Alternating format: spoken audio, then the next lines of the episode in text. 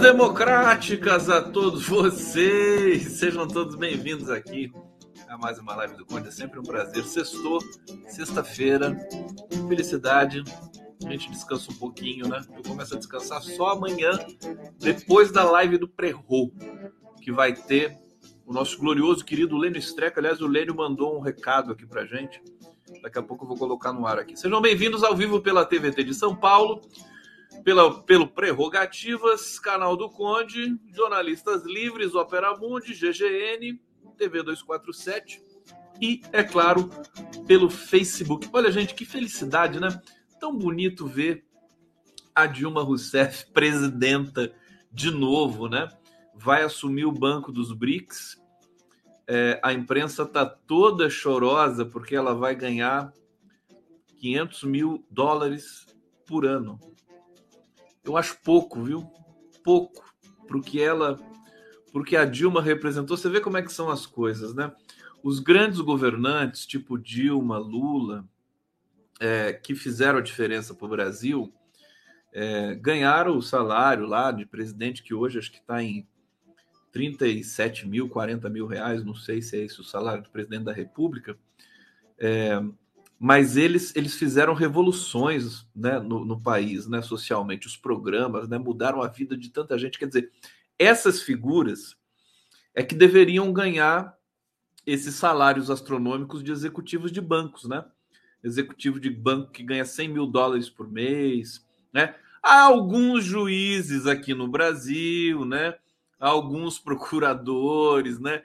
Que chegam a ganhar 200 mil reais por mês, né? A gente lembra daqueles contra-cheques que se tornaram públicos. Enfim, coisas da vida, coisas do capitalismo, coisas do neoliberalismo, mas a Dilma, é, nesse momento, consagrada como uma grande, uma grande referência mundial, que ela sempre foi, né? Uma das mulheres mais é, importantes do nosso tempo, né? A gente sabe disso, presidenta de um país gigantesco como o Brasil. É, um mandato inteiro foi reeleita, fez um mandato fantástico, respeitada no mundo todo. Aliás, vocês sabem, a Dilma. Vocês vão ver o que, que vai acontecer é, com esse banco dos BRICS na mão da Dilma Rousseff. Vamos acompanhar de perto, né? A Dilma, quando chega em Paris, quando chega em Madrid, quando chega é, na Alemanha, em qualquer país da Europa, ela é aclamada, ela é adorada na Europa. Nos Estados Unidos também, né? A esquerda americana conhece a Dilma Rousseff. Claro que a direita também conhece, porque ela foi presidente de uma das maiores, de um dos maiores países do mundo. Agora, a imprensa brasileira está toda doída.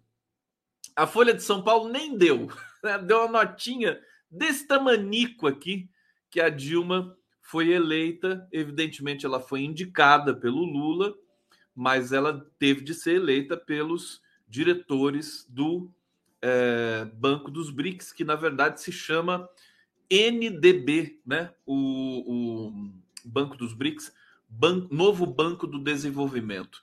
Olha, acho que vai ser muito bacana. Eu vou falar sobre isso hoje, vou falar sobre a, a, o adiamento da, da ida do Lula para a China, todo mundo na maior expectativa o Lula ficou doentinho, né? Trabalha muito, né? Tem que fazer o trabalho de todo mundo, e aí ficou doente. É, mas ele está todo serelepe, já fez reuniões ali com Arthur Lira, tudo contra, contra indicação do médico e bababã. É, e, e ele está pronto para viajar e vai viajar. Acho que vai amanhã vai passar articulando também, né? O sábado vai passar articulando e no domingo ele embarca. Informações aqui de última hora importantes é que o Lula pediu para os líderes do governo não irem para a China, né? Então, o Jacques Wagner, que é líder no Senado, não vai viajar mais, né? Ele ia viajar para a China. Quem mais? O Randolfo Rodrigues, que é o líder no Congresso, salvo engano. E tem mais um que é o líder na Câmara, é, que no, é, o, é o Eduardo Guimarães. É Eduardo Guimarães? Não. É o irmão do, do do José Genuíno é o José Guimarães, né? José Guimarães. Então esses três não vão mais por quê? Porque eles vão ficar aqui no Brasil dando suporte para essa para a teimosia do Arthur Lira com relação a, a, ao protocolo de votação das medidas provisórias, está em pé de guerra com o Rodrigo Pacheco. Né? É, o Lula teve uma conversa com o Arthur Lira hoje, eu tenho aqui separado para contar e relatar para vocês. Vamos lá! Opa, cadê, cadê a minha legenda aqui? Cadê a legenda do condão? Condão aqui. Daqui a pouco eu vou trocar o texto da legenda. Não, não, não se façam de rogados, não. Aqui o Pix do condão, piscando para vocês. Conde, arroba. Aliás, Conde Gustavo, arroba, yahoo.com.br. Repitam comigo. Conde Gustavo, arroba yahoo.com.br. Tá aqui piscando para vocês, né? Assim, ó. Aquela piscada assim, sabe, delicada, assim, sutil, discreta. Vamos nessa! Silvana Costa, Tânia Aparecida Almeida Félix, bem-vindas. Carlos Pena, tá aqui. Oswaldo Cotia Barreto, está dizendo aqui, como eu já dizia, Leonel Brizola, essa imprensa hegemônica marrom está sempre do lado errado da história visando dinheiro. É isso. A Conceição Ribeiro aqui. Boa noite, Conde. Boa noite, Conceição. Ah, deixa eu ver, deixa eu ver quem mais que está chegando aqui. Tem, é engraçado, eu sinto até falta dos bolsominions, né, que vinham aqui na minha live, desapareceram, eles estão se reorganizando, né? Vão se reinventar, né? Vão virar alguma outra coisa que eu não sei. Talvez morista de novo, né? O Moro voltou aí a aparecer. Aliás, que Sérgio Moro, que coisa nojenta que é o Sérgio Moro, meu Deus do céu. Um cara, né? A, gente, assim, de repente, de repente, a, a imprensa, né?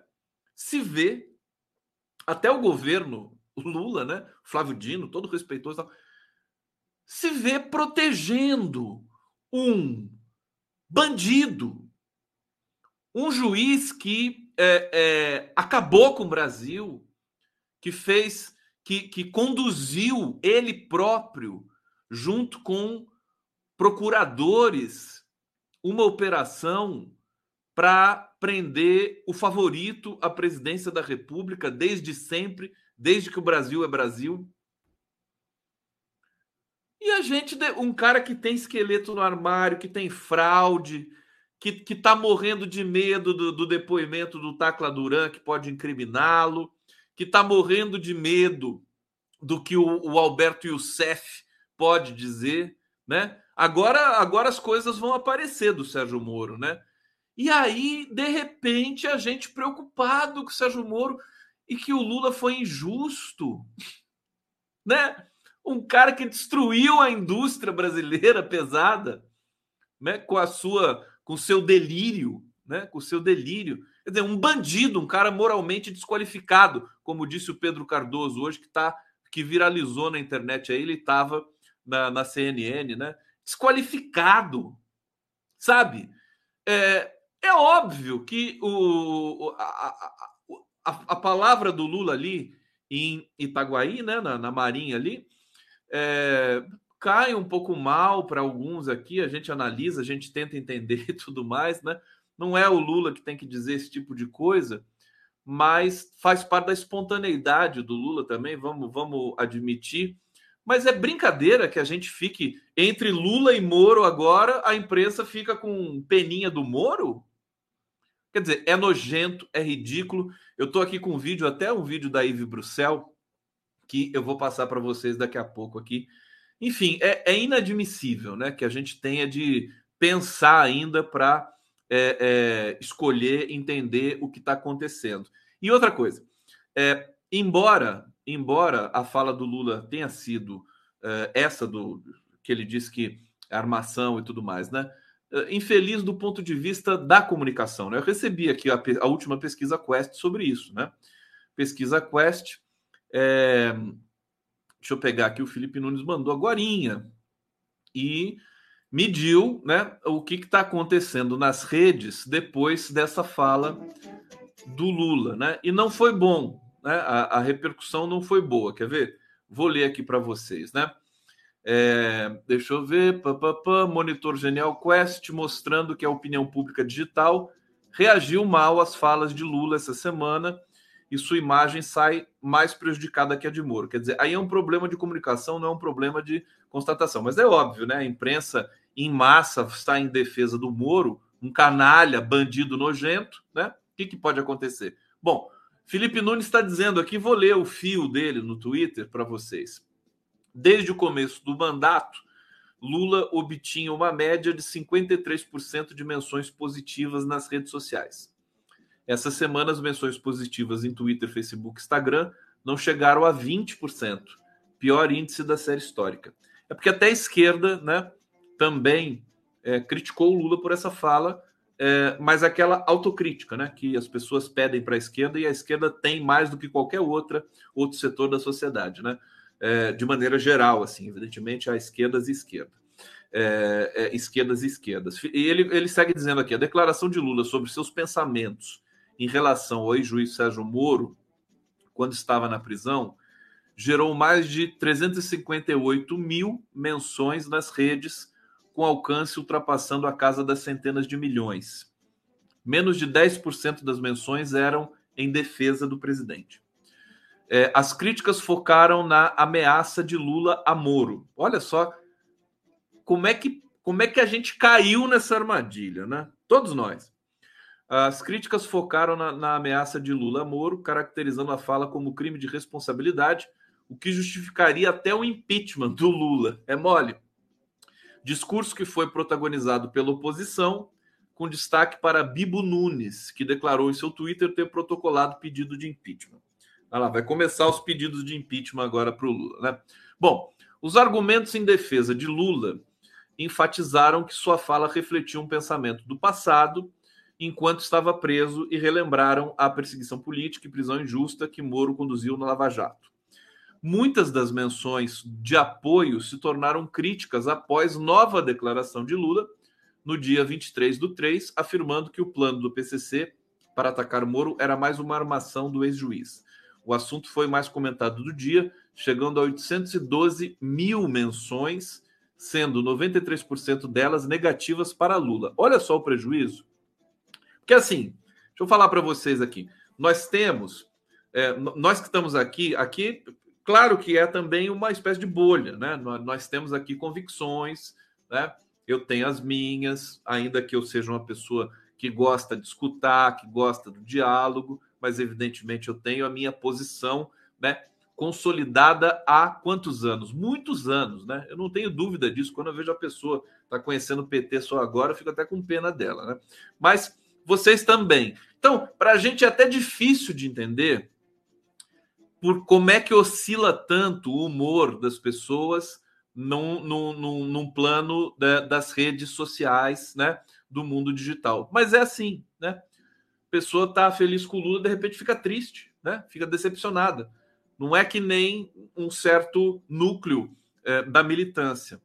Então é isso que está acontecendo nesse momento. E isso pode acarretar problemas mais graves de popularidade é, e até na, nas, nas, estratégias que o próprio Lula constitui, constrói com tanta inteligência é, de, de né, é, enfrentar, por exemplo, o Banco Central, né, enfrentar certas coisas no país para, enfim, para ganhar a credibilidade de quem o elegeu para reforçar essa credibilidade. O Felipe Nunes termina dizendo aqui o seguinte, né? Em parceria com a Genial Investimentos, a Quest realiza monitoramento digital dos principais eventos e temas da política brasileira. O levantamento considerou menções relacionadas à polêmica entre Lula e Moro no período de 0 hora do dia 21 do 3 e até as 16h30 de hoje, 24 do 3, né? Então tá aqui, é um termômetro, não é, não é para ficar desesperado, mas é importante a gente considerar isso, se perguntar o que, que aconteceu, onde é que errou. Assim, o Lula, quando ele estava com aquele discurso de assim, é, eu quero que o Moro tenha a defesa que eu não tive, né? Eu quero que o Sérgio Moro, né? Quando ele, ele dá essa defesa de proteção bem, bem superior ao Moro, como ele é moralmente falando, né? É muito melhor, né? Se ele falasse assim, nós vamos dar total apoio, né? Se, se o Sérgio Moro precisar, a família dele, o Lula poderia dizer isso tranquilamente. Ele não estaria sendo diferente do que ele fez no passado recente. Agora, o que, que acontece? Ele, ele, ele diz o que disse, né? É, a gente, é, como, como, um, como parte dessa, dessa, dessa complexidade aí da militância que nós fazemos parte, e num jornalismo transparente é, que a gente tenta fazer aqui nas redes independentes, meu caso aqui tentando fazer, nunca é fácil, nunca é simples tentar fazer isso, é, a gente tenta entender os fatos que levaram o Lula a dizer isso, e a gente tenta entender também como, como análise estruturalista. Né? Aconteceu, agora já foi. Né? Você tem que entender por que, que a história nos levou até esse, esse ponto. Pode ser até positivo. Hoje eu estava me perguntando, né? Por quê? Porque a palavra do Lula tem um peso muito forte. Ele diz que é armação, todo mundo leva a palavra dele é, às últimas consequências. E aí o que acontece? As coisas começam a ser investigadas, jornalistas começam a se perguntar quem é a juíza, quem, quem são essas criaturas do PCC que se apresentaram como do PCC para dizer que iam é, é, é, perseguir o Moro e tudo mais. Parece que tudo é muito frágil e parece que realmente é, é, é pode se caracterizar uma armação. Mas nós precisamos esperar, né? até como o próprio Lula disse, vamos esperar para é, que essas apurações possam ser feitas e a gente possa dar uma resposta é, convincente a tudo isso, né? Você vê que não é fácil, né? Agora, aí o Moro me aparece de novo como se fosse alguém insignificante, alguém, alguém importante na cena política brasileira. Ele é um senador marginal, né? Se elegeu senador pelo discurso do ódio que revestia toda a sua ação quando foi ministro ali do genocida foragido nos Estados Unidos. Quer dizer, é gente, gente perigosa, né? A Globo News deu palanque para o Sérgio Moro ficar lá se esgoelando que nem o Beato Salu na, no jornal da Globo News. Quer dizer, e aí, e aí tem mais uma conta que chega agora, né? A mídia tradicional volta a ser o que sempre foi, definitivamente.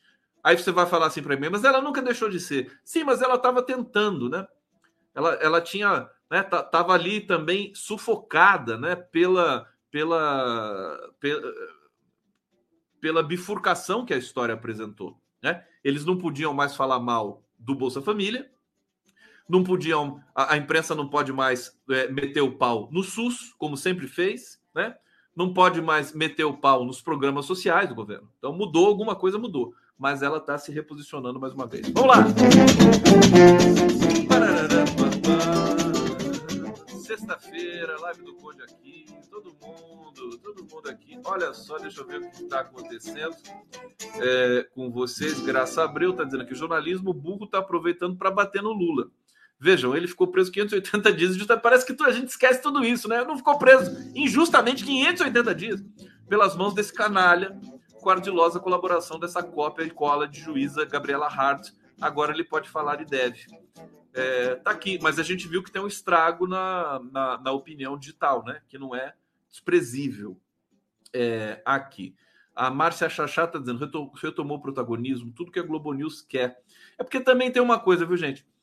Tá, tem uma aridez, né? Você não tem. Quem que vai, vai se contrapor ao Lula nessa altura do campeonato? Quem é a oposição nesse país? Valdemar da Costa Neto? Né? Bolsonaro foragido, bandido, teve que devolver joias e armas hoje, metralhadora que ganhou de presente, né? É nojento. Quem? O Moro? Quer dizer, sobrou o Moro aí falando, vamos pegar esse Moro para ver se cola de novo, mas já não colou. Já não colou. Eu acho que já, já vai cair de novo na, no limbo da onde ele merece estar. Gente, Vamos, vamos participar aqui no bate-papo, tá? Tô esperando vocês aqui. Aqui o André Luiz Caroli tá dizendo PCC a la Gugu Liberato. Lembram-se disso? O que, que foi o do Gugu mesmo? É muita fraude. A imprensa convencional produz muita mentira, né? Muita mentira. O que, que foi a história do Gugu? Lembra aí pra gente, o, o, o. Escreve aí, meu querido. Aqui, ó. Deixa eu ver aqui se ele fala aqui. PCC ela Google Liberato? Não, ele só está dizendo Google Liberato, mas eu queria saber o que, que, o que foi queria lembrar aqui. Se alguém puder lembrar no bate-papo, eu agradeço. O Renato Canidia está dizendo ex-capanga da família. Você está falando do Moro? É isso. Vamos lá fazer aqui alguns superchats também? Que tal vocês fazerem assim para né? Para dar uma disfarçada aqui. o que vocês acham? Faz aí para ficar coloridinho aqui o, o bate-papo. Vamos falar da Dilma, tá? Vamos falar do que interessa e uh, depois, se for o caso, eu volto né, nesse assunto do verme do marreco de Curitiba. Dilminha. Aliás, antes, antes de ir para o marreco de Curitiba, deixa eu colocar o vídeo aqui da, da Yves Bruxel. Eu vou homenagear a Yves Bruxel hoje no final da nossa live. Olha a Ive aqui, que é um amor, né? A Ive é demais. Olha o, o vídeo dela sobre o Moro. Olha, eu repudio essa fala do presidente Lula. É uma fala de baixo calão, utilizando termos grosseiros. Então, eu repudio veementemente. Acho que o presidente feriu a liturgia do cargo, utilizar esse palavreado de baixo calão e simplesmente. Olha, eu vou ter que concordar com o cara, porque assim, do jeito que o Lula fala, até parece que o Moro prendeu ele injustamente, que ele desmoralizou o judiciário brasileiro, que ele quebrou a indústria nacional, que serviu de ascensão para o fascismo no Brasil, né? E que depois arrumou um emprego num governo genocida da extrema-direita. Que absurdo! Até parece, né, Yves Bruxel? Tem toda a razão a Yves aqui queridíssima, me deu uma entrevista super legal nessa semana. Deixa eu convidar vocês aqui para o Lênin Streck de amanhã. Olha só, Constituição presente, diálogos supremos. Quem vai estar comigo? Virgínia Mesquita e Thaís Oyama. Olha que bacana. Lênin Streck. Vamos com tudo, vai ser divertidíssima essa live aqui, divertidíssima e importantíssima. A gente vai poder falar. O Lula, inclusive, eu falei para o Lênin o seguinte, né? O Lula adiou a ida na China para ver a live do Prerrogativas com ele. Não foi para outra coisa, não. Você vai ver, Lulão vai, depois de 500 anos, ele vai ver a live do Prerrogativo. Né, Lula? Tá vendo hoje também, Lula? Tá tudo bem aí na alvorada? Eu vou mandar o trompetista da democracia aí para tocar alvorada para você todo dia. Já pensou? Todo dia, Lara. Ô, trompetista, cadê você, meu filho? Tem que estar tá parecido, tem que tocar lá tem que tocar lá no uh, na Alvorada, que é o lugar para tocar o trompete. Tá aqui, chegou um, chegou um, um superchat aqui, deixa eu ver. A Sônia Murta. Aqui, Sônia Murta, obrigado, querida. Oh, aqui, a Natália está lembrando do Gugu. Gugu contratou uns manos encapuzados para dar uma falsa entrevista? É verdade. Quando ele era do programa ainda, né? Quando ele era do programa lá, que ele tinha aquele programa, né? Que tragédia. O Gugu depois morreu, caiu da escada. Ninguém sabe o que aconteceu com o Gugu lá naquele apartamento de Miami, né? Eu até ninguém me tira da cabeça que o Gugu não morreu assim do nada, tá? Cair da escada e morrer em casa tinha que ter uma investigação. Isso nem sei se teve, mas isso aqui não é o assunto de hoje. Vamos aqui para Dilma Rousseff, que é o que interessa. Olha só, gente, Ex-presidenta da República, Dilma Rousseff, foi eleita para a presidência do novo Banco de Desenvolvimento, Banco dos BRICS. A instituição financeira foi criada em 2014, bloco for, pelos BRICS, bloco formado por Brasil, Rússia, Índia, China e África do Sul. Conselho de Governadores do Banco, formado pelos ministros da Fazenda dos países fundadores do NDB, mais os representantes dos quatro novos integrantes: Bangladesh, Bangladesh, Emirados Árabes Unidos, Egito e Uruguai. Se reuniram por videoconferência para votar a indicação de Dilma. Ela foi sabatinada pelas autoridades estrangeiras ao longo deste mês, depois que o Banco dos BRICS comunicou o início da troca de comando ela vai substituir o diplomata e economista Carlos Troio, Carlos Trojo, né? Carlos Troncho, que era indicado pelo Bolsoverme, né? que não fez nada em nenhum momento. Indicada pelo presidente Lula, Dilma era candidata única, ela ficará no cargo para completar o mandato brasileiro até julho de 2025. Vai dar para fazer muita coisa até lá é, o, a posse da Dilma vai ser na quarta-feira, durante a viagem de Lula à China. É, e o Lula aqui tem um, um, um, adendo dizendo que ele adiou a viagem para domingo, né? Porque vocês sabem, ele foi diagnosticado com uma pneumonia leve. É, eu ouvi descrições né, de, de bastidor que o Lula estava tossindo muito. É, acho que ontem, né? Ontem ele estava tossindo bastante e, e, isso preocupou todo mundo. É, ele foi, acho que o Roberto Calil, né? Foi até Brasília, o médico do Lula, é, e o médico disse que o Lula tá legal, é só ter um descanso que ele pode viajar. É uma viagem muito cansativa, de 35 horas, 36 horas, dependendo da, da escala que for feita, pode durar 20 e poucas horas ou 30 e poucas horas. É, tem que ter todo esse cuidado de fato, né? É, e hoje parece que ele parou de tossir, né? Que estava incomodando bastante. Então, pneumonia leve, né? Foi medicado e a gente aguarda novas informações sobre o Lula. Bom, sede do, do banco fica em Xangai e a Dilma vai passar a morar em Xangai e despachar do novo e moderno edifício construído para abrigar o Banco dos BRICS. Que a Dilma vai ser. A, a, a imprensa, o pessoal que detesta a Dilma, que xingou a Dilma, que a maioria era de executivos, né? De, de, de operadores de bolsa lá na, naquele famigerado na famigerada abertura do, das Copas das Confederações, né? Que, que xingaram a Dilma de tudo ali e tal, na Copa do Mundo também. Era tudo, era tudo operador, né? Acionista, é, gente que aplica em bolsa, esses executivos aí de São Paulo estavam lá, porque o ingresso era caro também, né?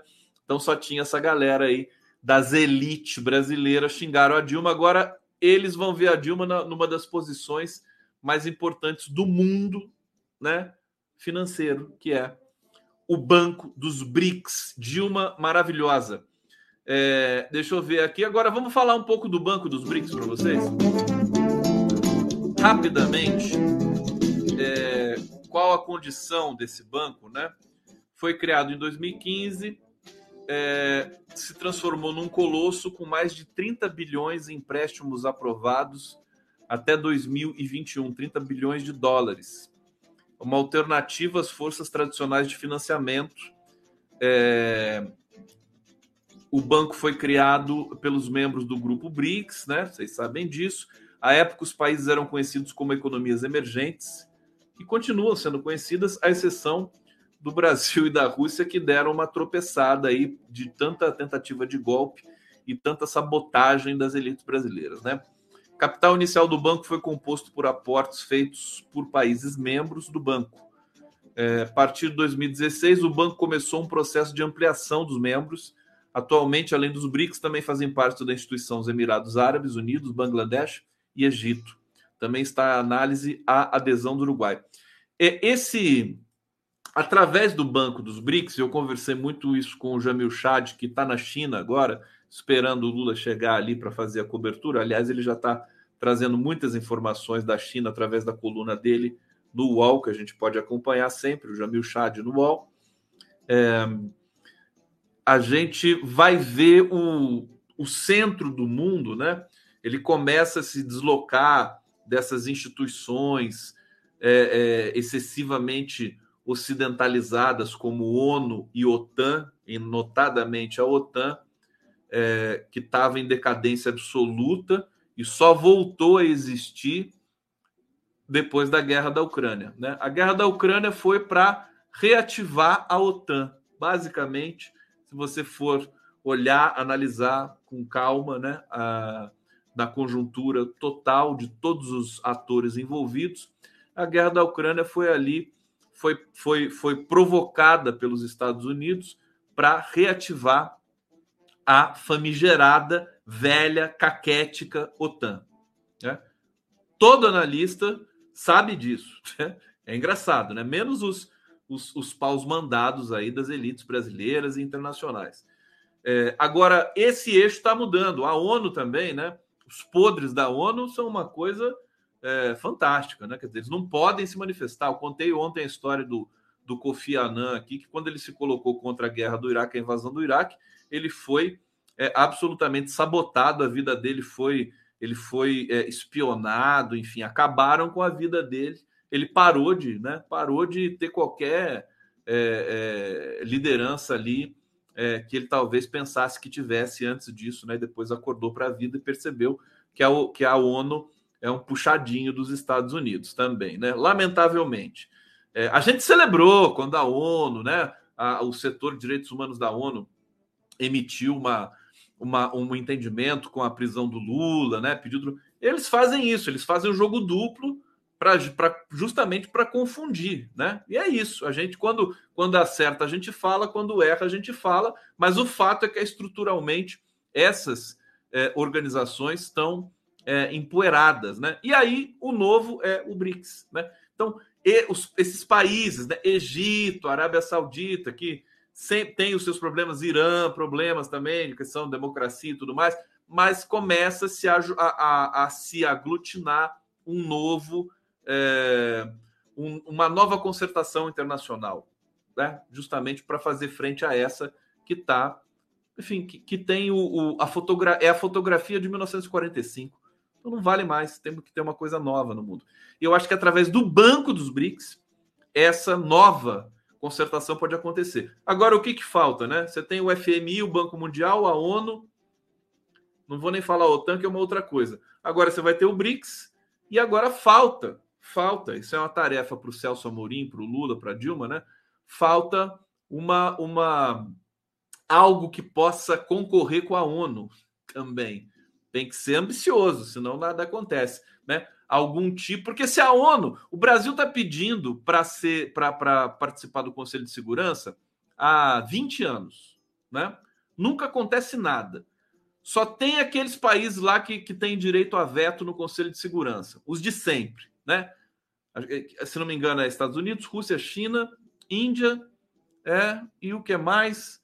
E os países europeus ali, né? Acho que França, Reino Unido, evidente, né? Então, tá na hora de mudar isso. Se eles não querem mudar, vamos fazer outra instituição, né? Para poder consertar as nações. Vamos fazer uma concorrência, vamos abrir. O BRICS é exatamente isso. O que, que vocês acham disso? Falem para mim. Deixa eu ver o que vocês estão falando aqui. Olha lá o Pix do Condão. Deixa eu pegar mais uma vez aqui para vocês. Conde arroba. Conde Gustavo. Eu tô tão cansado. Ontem eu falei para vocês, né? Ontem foram seis lives. Eu entrevistei oito pessoas. Hoje foram quantas lives? Foram uma, duas, três, quatro e cinco agora. Hoje eu até consegui descansar. Mas também oito pessoas, né? Vocês pensam que é fácil entrevistar tanta gente? Vai fazer pauta para entrevistar essa quantidade de gente. Cada um assunto. Hoje, no Giro das Onze, foi um astrólogo, o Carlos Armite, que é maravilhoso, um linguista, o Marcos Banho, um. Quem que foi? A, a Maria do Rosário, maravilhosa deputada, referência em direitos humanos o James Onig é professor de Relações Internacionais. E estou esquecendo de um aqui. Ah, daqui a pouco eu lembro, mas tinha mais um ali conosco. Alguém me lembra? Alguém que assistiu? O pessoal fala ali que o Conde é o Conde das 11, né? 11 da noite, 11 da manhã é o condão, toda a camisa 11, ponta esquerda. Conde é ponta esquerda. Bom, vamos lá, vamos para as fofoquinhas agora? Olha só, estou curioso para saber essa história aqui é, sobre é, o, a indicação do STF, né? É, uma cena chamou a atenção de quem acompanhou na última quarta-feira o almoço que reuniu na sede do Palácio do Campo das Princesas, no Recife, presidente Lula e a governadora de Pernambuco, Raquel Lira. Raquel Lira, fofa, né? Enquanto eram servidos salmão, cordeiro, feijão tropeiro, arroz e salada para os convidados, Lula e o ministro Ricardo Lewandowski, do, do STF, não paravam de conversar. Lewandowski e Lula estavam em Recife para homologar o acordo que permitiu gestão compartilhada entre o governo federal e as autoridades pernambucanas do território de Fernando de Noronha. Uma disputa que o ministro esperava e conseguiu pacificar antes de se aposentar em abril. Mas havia também, e vamos lá, né, essa aqui é a fofoquinha, a expectativa, tanto do meio jurídico quanto do político, de que Lula e Lewandowski tratassem de uma outra questão, né? Quem vai ficar com a vaga do Supremo. É, mas como o Lula tinha um evento na Paraíba antes do Recife e depois foi para o Rio de Janeiro, você imagina, o Lula foi para Paraíba, Recife, Rio de Janeiro, e não querem que ele fique doente. Quer dizer, como é que pode, né? Se eu, se eu fizer metade do que ele faz, eu caio duro também. É... Rio de Janeiro. Ele e Lewandowski não puderam pegar o mesmo avião na ida nem na volta. Parará, deixa eu ver se tem alguma coisa aqui ou se vai ficar só na especulação. É, o ministro do Supremo, que é a escolha do diretor jurídico da CSN, em Brasília, Manuel Carlos, que vocês estão acompanhando? O Fernando Ideu estava aqui ontem, né, conversando conosco, e ele disse que nunca vi mais gordo Manuel Carlos. A gente não sabe quem é. Para ser uma indicação para o STF, a gente precisa saber quem é o cara. A gente tem de parar com essa coisa de sabatina é só do Senado, né? Para indicados do STF. Tem que vir a público, tem que aparecer, dizer o que pensa. Reforma trabalhista, é o Lênin Strex, o Pedro Serrano. Por isso que esses caras são tão legais. Eles estão aí, todo mundo sabe o que eles pensam, né? Eles não têm medo. É, então, olha, eu, eu, eu, até falei para o ID o seguinte, né? é, todo mundo critica as escolhas do PT, do Lula, da Dilma para o STF, não é verdade? Todo mundo se decepcionou com isso, né? Por que, que agora vai ser diferente? Porque eles aprenderam a lição? Mas vejam bem, vejam o perigo. O Toffoli, antes de ser indicado, era maravilhoso. Né? Tem que ver isso, né? Depois que depois que o cara entra no Supremo, ele deixa de ser o cara que era antes do Supremo. Esse é o paradoxo da indicação do Supremo. Existe uma psicologia embutida ali, sabe? Assim, antes de ir para o Supremo, a pessoa é uma, depois que vai é outra. Ela não tem como evitar isso, até porque o Supremo é o Supremo e a vida, né, comum dos, dos, dos juristas, juízes, procuradores, advogados, é outra. Então não dá para descartar esse tipo de mudança. As pessoas mudam, né? O patamar tem que mudar o patamar. E recentemente eu vi uma crítica é, ao presidente do Banco, do Banco Central, evidentemente, né? O Haddad fazendo essa crítica. O presidente do Banco Central tá lá, o cara tá lá, foi indicado pelo Paulo Guedes. Aí o, o Congresso vota a independência do Banco Central. Aí o Banco Central mudou de patamar, né? Não é mais o Banco Central filhotinho do governo federal. Então tem que mudar o patamar, tem que mudar o comportamento. E o é, é, é, como é que é o nome dele? O Campos Neto não mudou o comportamento, né?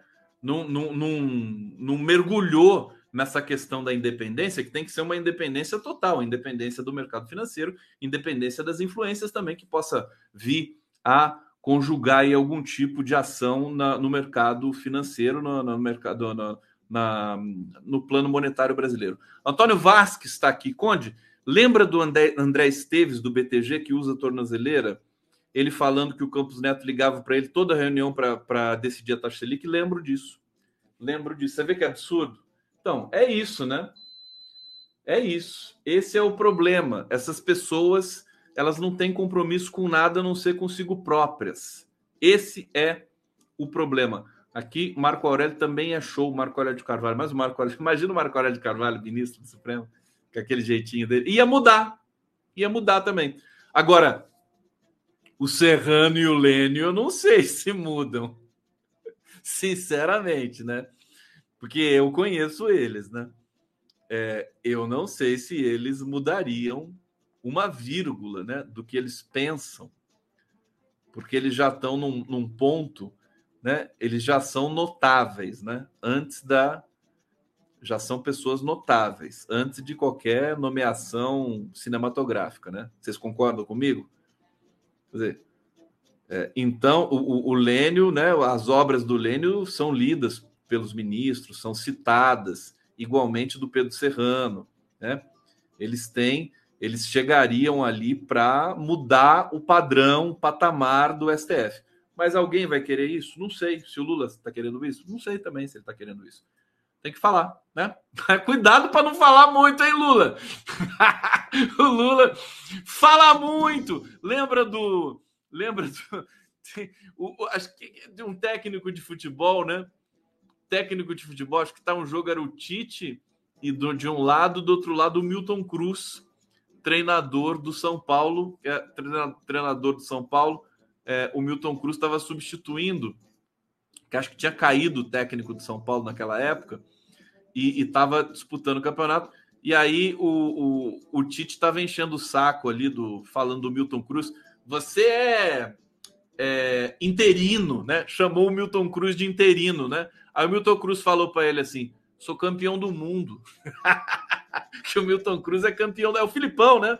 A o Albano tá espertíssimo aqui, né? O Filipão chamou o Milton Cruz de interino, né? Você é interino. Eu sou campeão do mundo. Aí fala muito, né? O Milton Cruz falou para ele assim: Bom, é Tite Filipão? É isso? Eita! Tite Filipão? Essa história? Não é o Milton Cruz?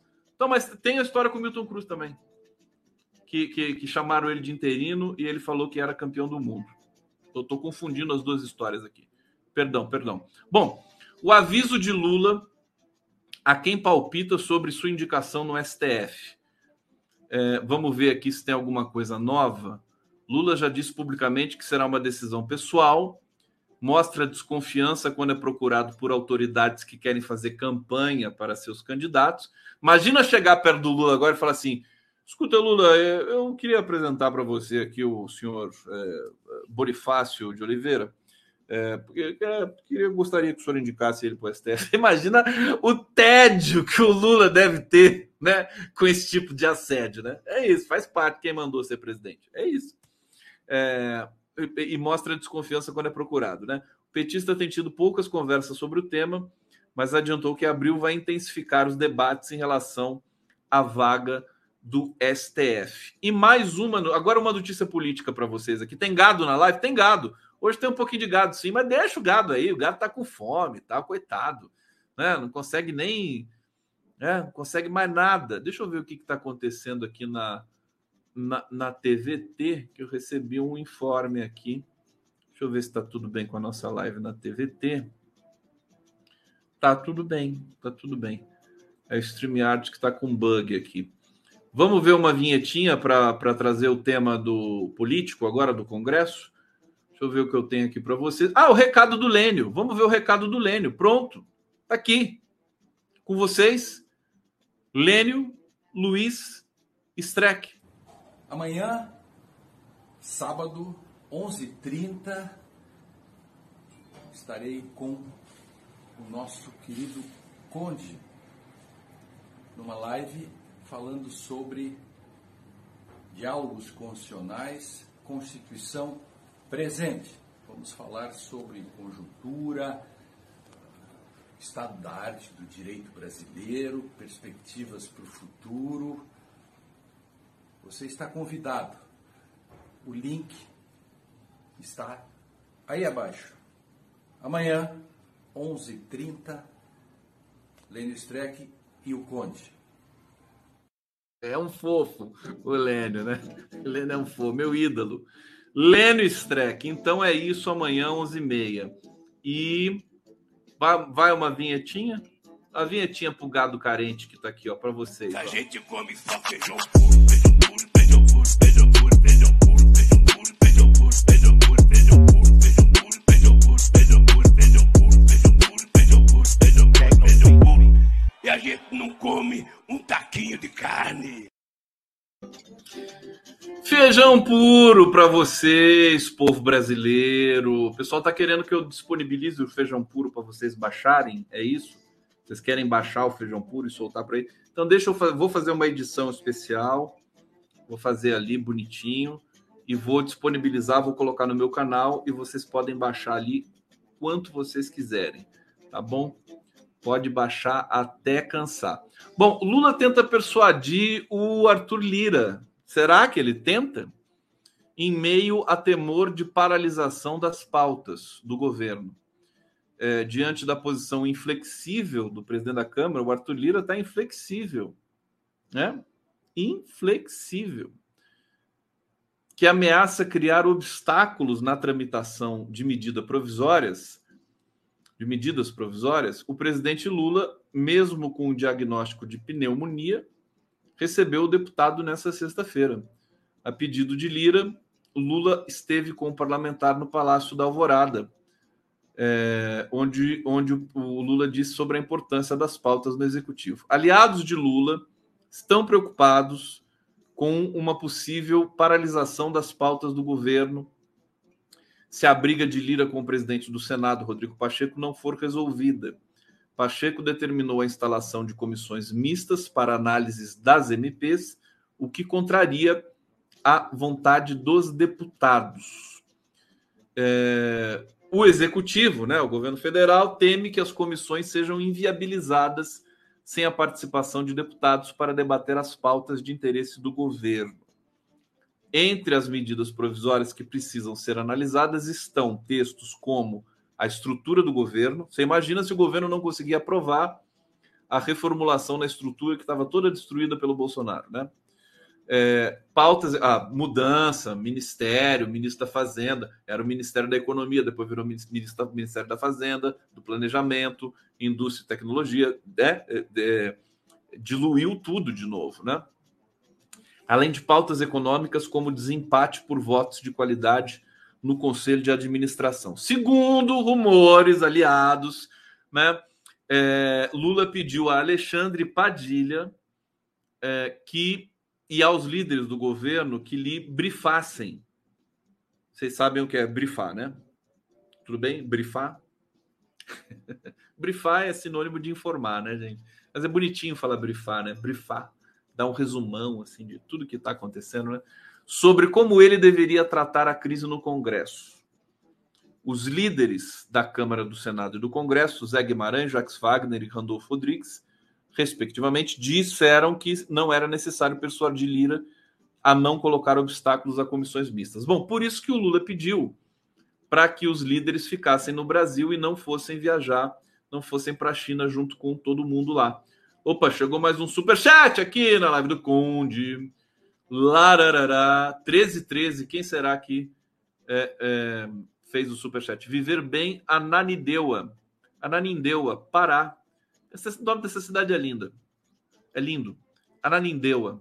Queridão, queridona, sei lá. Presidente, deixe de ser boca aberta. Vamos para cima. Vida longa, presidente Lula. Lula, cuidado, hein, Lula. O, e, e, o Lula, você vê que ontem, né? Ele, ele foi inaugurar lá no, no Rio de Janeiro, né?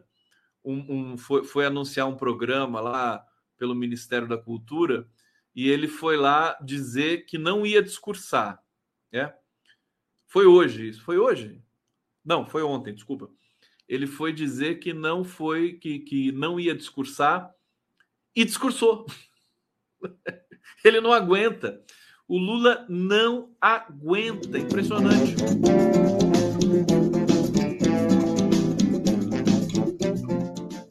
Olha, tem uma informação aqui quando está acabando a bateria. Claro, tadinho do meu alto-falante, funcionou aqui é, a semana inteira sem recarregar e só agora está acabando. Bom, delegado da Polícia Federal pediu para tirar o sigilo de investigação sobre o PCC. É, quem está afirmando isso é a Justiça Federal do Paraná é, que o pedido para tirar o sigilo da investigação sobre o plano da facção criminosa PCC contra autoridades partiu do delegado da Polícia Federal responsável pelo caso. Em nota, ele informou que, ao receber o pedido, a juíza Gabriela Hartz não concordou com a quebra integral, identificando que a publicidade total poderia trazer riscos às vítimas e aos investigados. Determinou que se mantivesse o sigilo parcial de nível 1. Olha, tem muita sujeira nessa história, viu? A gente defende a Polícia Federal Republicana, a gente defende a boa-fé do Flávio Dino, mas tem um problema muito grave no, no, no governo hoje. Tem vários problemas graves, mas o mais grave de todos é que o governo não tem inteligência. Serviço de inteligência, né? Não estou falando do, do atributo inteligência. Inteligência tem. Agora, está faltando inteligência para é, reconstruir logo um serviço de inteligência que seja eficiente nesse governo. Né? O GSI praticamente está parado, até onde nós sabemos, né? Se alguém tiver alguma informação diferente disso. E o ABIN está numa, numa, numa situação complicada. O Lula indicou um diretor para a BIM que não foi ainda efetivado, porque precisa passar pelo Senado, e o diretor adjunto tem ligações com o bolsonarismo, tá? Eu não sei se eu vou gritar hoje, não. Tem gente pedindo para eu gritar aqui, mas eu tô tão cansado hoje, gente. Sério mesmo. Eu tô. Dá um, dá um desconto hoje para mim, tá bom? que precisa gritar com, com convicção, né? É, eu, eu tem, tem muita coisa. Se tivesse um serviço de inteligência eficiente, né, já poderia ter informações sobre essa operação da Polícia Federal, porque serviço de inteligência é para municiar o presidente da República né, é, e o governo de informações sensíveis é, que, eventualmente, setores do governo não fazem transitar e não chegam até o presidente, né, dentre outras coisas. Então, tem que, tem que criar logo esse serviço de inteligência. O Lula vai agora na China vai chegar lá, a China tem o Banco Central, né? Que é, é um banco central porreta, haja vista a economia chinesa, como é que ela, como é que é o desempenho dela há tanto tempo, né? A China tem serviço de inteligência, né? Então, o Lula precisa dar uma olhada ali no, no, né? Porque parece que a gente esqueceu como é que funciona um governo. Precisa ter um operador, precisa ter um, um gerente, né? Para coordenar os ministérios, para coordenar as movimentações. Parece que não tem. Tem uma crítica hoje aí, o Rui Costa, que está circulando aí. Deixa eu ver se ela está aqui, só para eu dar uma referência para vocês. Olha, ministro Rui Costa vira, vira, alvo de críticas do Congresso e dentro do governo. Claro, é matéria da imprensa feudal, como diz o meu amigo Marcos Banho, mas toda toda informação né, precisa ser pelo menos levada em conta porque ela vai participar, uma vez publicada, dos rumores que vão circular em Brasília. Está aqui a, a, a, essa, esse relato, né? Ministro Rui Costa passou a ser alvo de críticas de colegas da gestão, como de parlamentares. Reclamações vão desde o estilo do ministro, considerado ríspido, e chegam a questões práticas, como a demora na autorização de nomeações de indicados para ocupar cargos na máquina federal. É, bom, todo, todo, todo respeito e toda presunção de inocência e competência ao Rui Costa. É, mas é importante que haja uma discussão. A gente percebeu, hoje fiz uma live com o Fernando Horta, que foi muito intensa, né? O Lula ele, ele vem dando recados aos ministros nos discursos, nas entrevistas, o tempo todo, como se não tivesse comunicação no governo. Ele acaba, às vezes, sabendo coisa que não estava não, não, não, não sabendo. Acaba sabendo pelo jornalista. Pelo... Então, é uma situação que a gente precisa tomar o devido cuidado, né? É, deixa eu ver aqui, tem, o, o, Rui Costa ganhou até um apelido lá no, no, governo. Deixa eu ver aqui. Olha só isso aqui. Não sei se é verdade, né? Ministro é chamado de Rui Disparada no PT. Disparada é o, é o blog daquele rapazinho lá que, que é cirista, né? Como é que é o nome dele? O Castanhon, né? É, no PT pela prática de deixar pessoas falando sozinhas. Olha isso.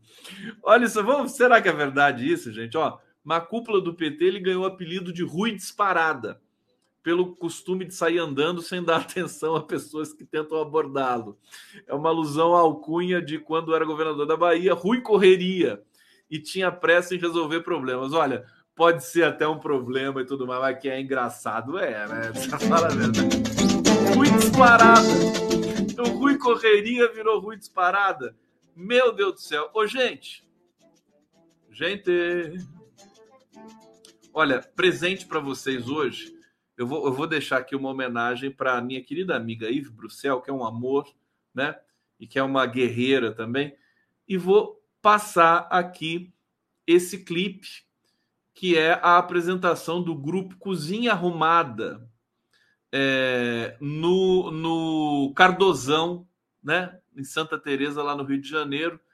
É um grupo maravilhoso e o clipe é assim uma fofura total para vocês curtirem essa sexta-feira, irem dormir felizes. E amanhã a gente, a gente ainda se encontra amanhã para a live do Prerrogativas. Todos convidados, vai ser muito bacana com o nosso querido, queridíssimo Lênio Streck, tá bom? Com vocês, Yves Bruxelles.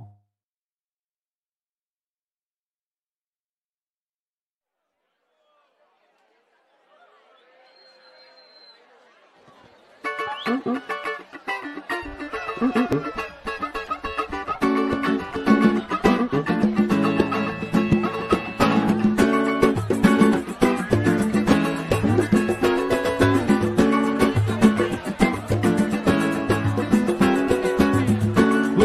Essa mania sensual de sentir e me olhar. Você com esse seu jeito contagiante, fiel e é sutil de lutar. Não sei não, mas se você acaba me conquistando, assim eu acabo me entregando.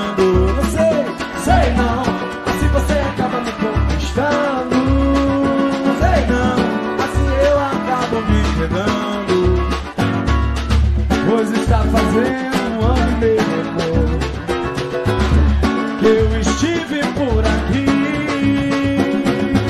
desconfiado, sem jeito, quase calado. Quando fui bem recebido e desejado por você, nunca como eu poderia esquecer. Ai, ai, ai, aquele dia você foi tudo, foi demais pra mim.